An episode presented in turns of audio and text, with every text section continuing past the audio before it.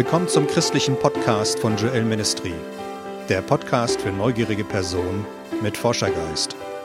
Ich heiße Dirk. Die Episodennummer heute lautet 31. Das Thema Ostern. Mehr als Hasen und bunte Ostereier? Ich freue mich, dass du wieder dabei bist. Lass uns gleich in dieses Thema einsteigen.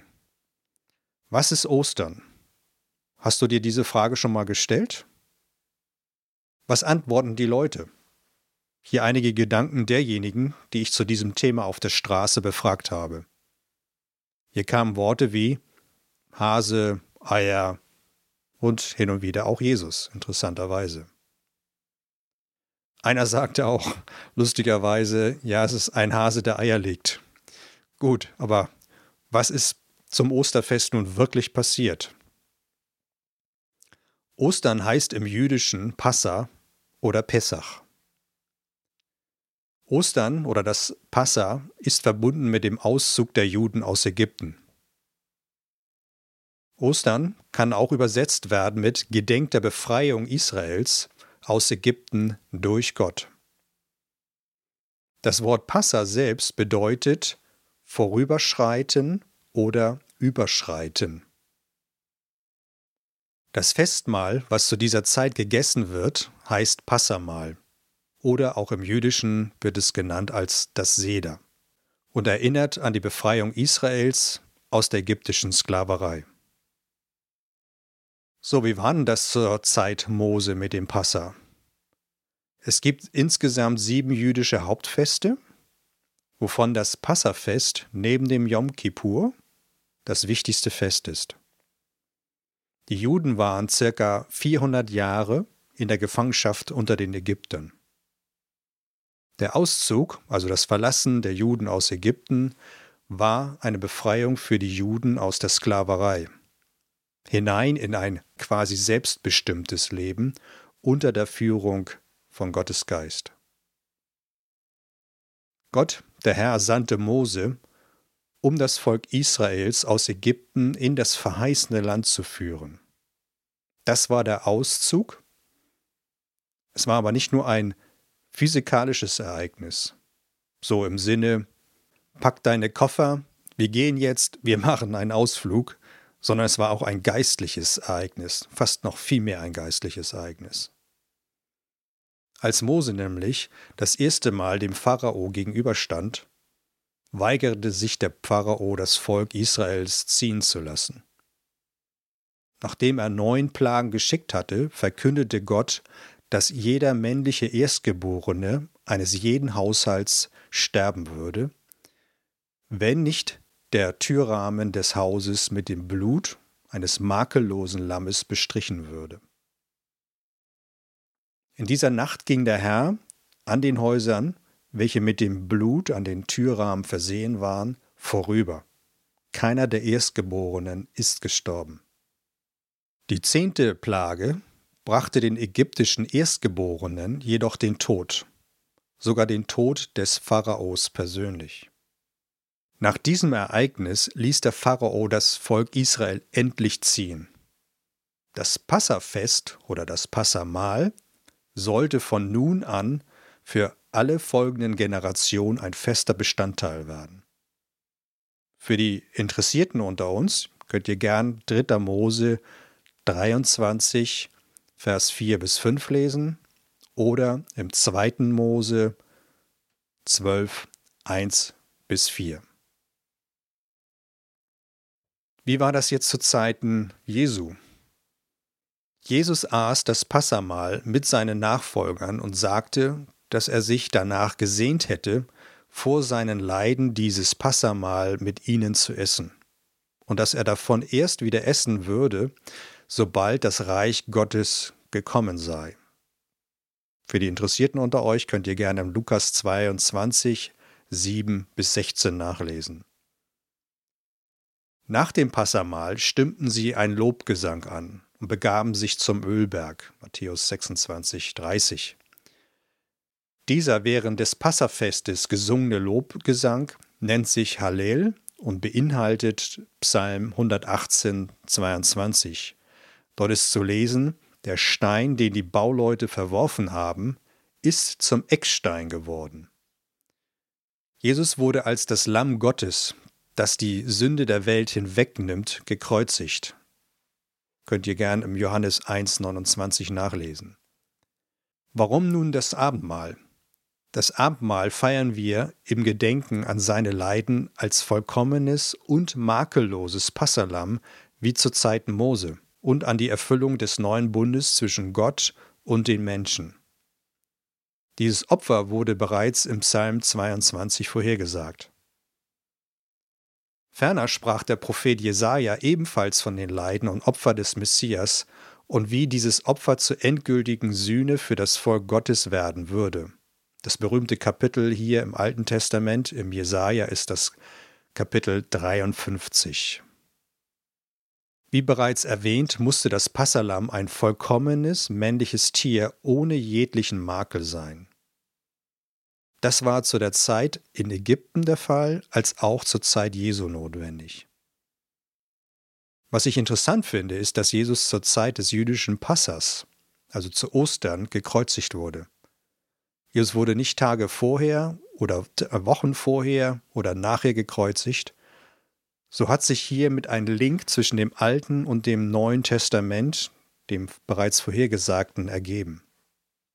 Nochmal zur Erinnerung, unsere Merkleiste hier. Wir sprachen bisher von Ostern, von dem Passafest, dem Auszug aus Ägypten, das perfekte Opfer, ein Lamm und Vergebung der Sünden. Jetzt kommen wir zu zwei weiteren Punkten die Kreuzigung und die Auferstehung.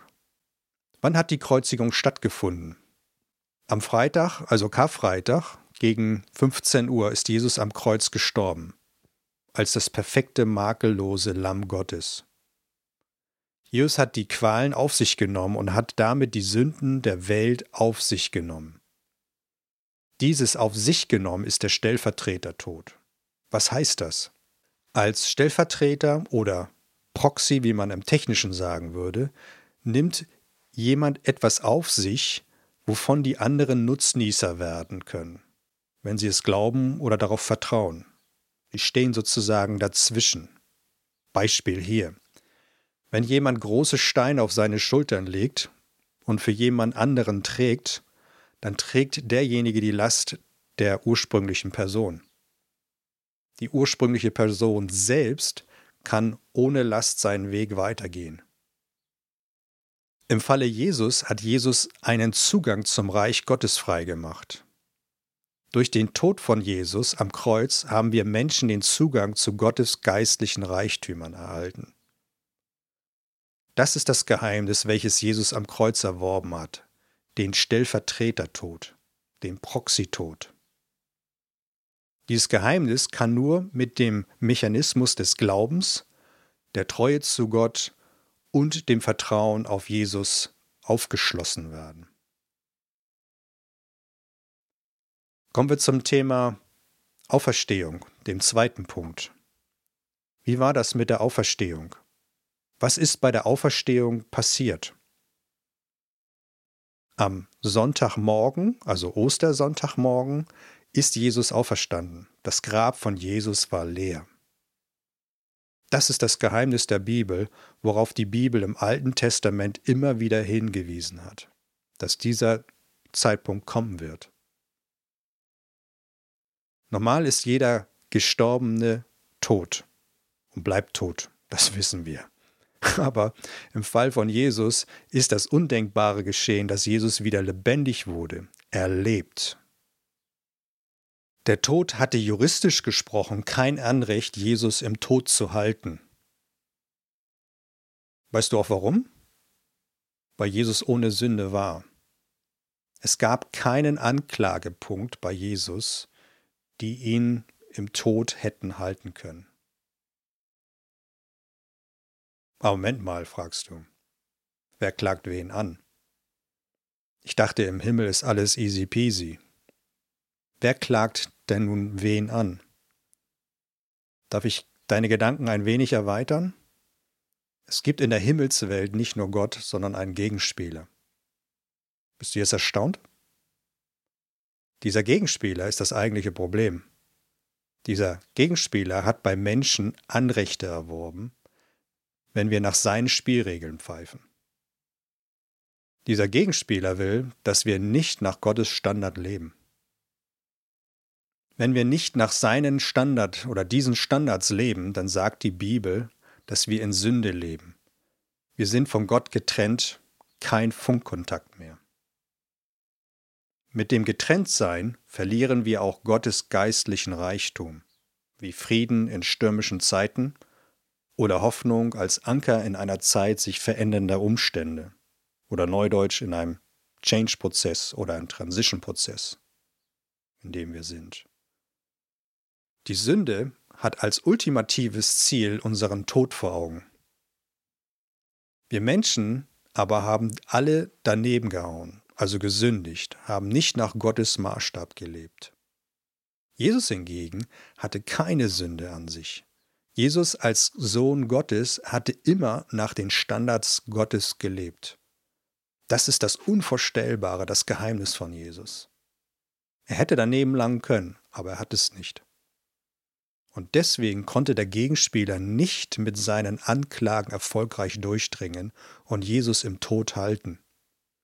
Deswegen ist Jesus vom Tod zum Leben durchgedrungen, so als ob man durch einen Vorhang einfach hindurchgeht und der Vorhang einen nicht aufhalten kann wie eine Wand. Der Richter war Gott selbst, der sich als gerechter Gott selbst an die eigenen Standards halten muss und jeden danach richten wird. Als Metapher gesprochen, der Gegenspieler nahm die Anklagepunkte aus dem Gesetz und klagte Jesus an. Gott schaute in das bürgerliche Gesetzbuch, dem BGB, als Metapher und fand bei Jesus keinen einzigen Anklagepunkt, keinen einzigen Paragraphen, der mit seinem Leben übereinstimmte, so dass Gott als Richter Jesus freilassen musste. Der Gegenspieler hatte keine Handhabe mehr. Jeder Einspruch, den er vorgegeben hat, wurde mit Wahrheit aus dem Leben Jesu widerlegt.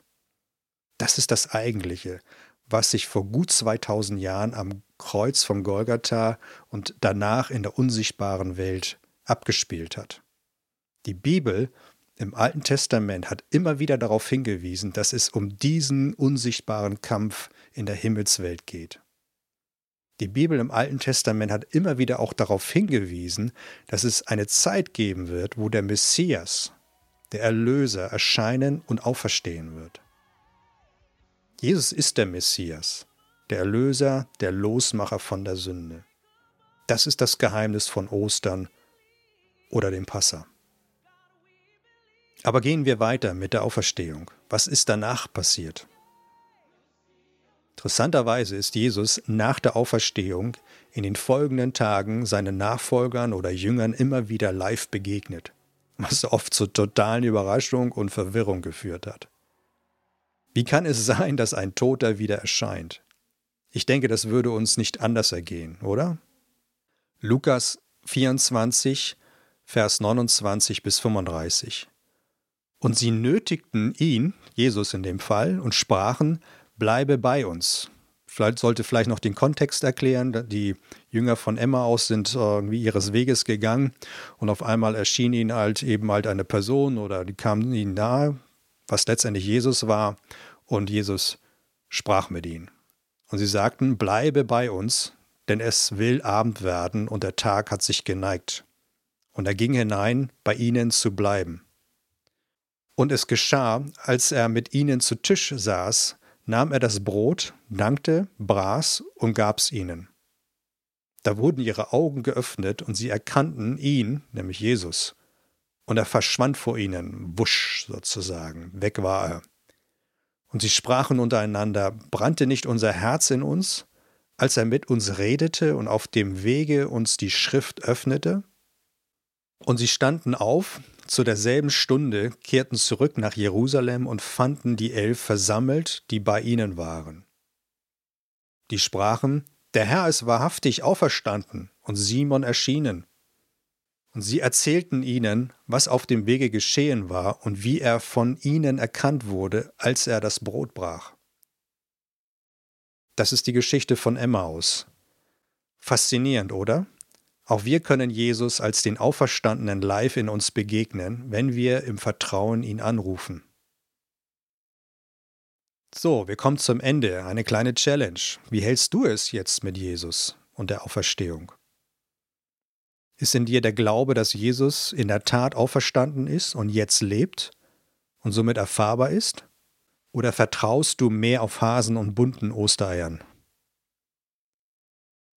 Praktisch gesprochen, wenn du glauben kannst, dass Jesus auch heute noch aufgrund des Passers oder des, der Ostererfahrung lebt, dann kannst du Jesus hier und jetzt direkt bitten, in dein Leben zu kommen, indem du Jesus im Vertrauen in dein Leben einlädst. Sei ehrlich vor dir selbst und vor Gott, und du wirst eine tolle Erfahrung machen. Vielleicht mag dieses einfache Gebet dir helfen. Du magst es für dich selbst beten in aller Ernsthaftigkeit. Jesus, vergib mir meine Sünden und komm in mein Leben. Ich glaube, dass du auferstanden bist und lebst. Ich glaube, dass du der Sohn Gottes bist. Zeige mir persönlich, wer du wirklich bist. Wenn du das ehrlich vor dir selbst und vor Gott betest, wirst du eine Erfahrung machen. Du wirst erfahren, dass Jesus zu dir in irgendeiner Art und Weise sprechen wird, so dass es bei dir Klick macht. Fange an, die Bibel zu lesen und du wirst noch mehr erfahren. Das ist das Geheimnis, welches man nicht erklären kann. So, zum Abschluss. Ich hoffe, die erwähnten Aspekte haben dir aufgezeigt, dass Ostern viel mehr ist als Hasen und bunte Ostereier. Ich wünsche dir, dass du die Oster- oder Passererfahrung, die die ersten Christen gemacht haben, auch erfahren wirst. So, das war's wieder für heute. Mein Name ist Dirk. Ich freue mich, dass ihr wieder dabei gewesen seid. Ich wünsche euch alles Gute. Ciao.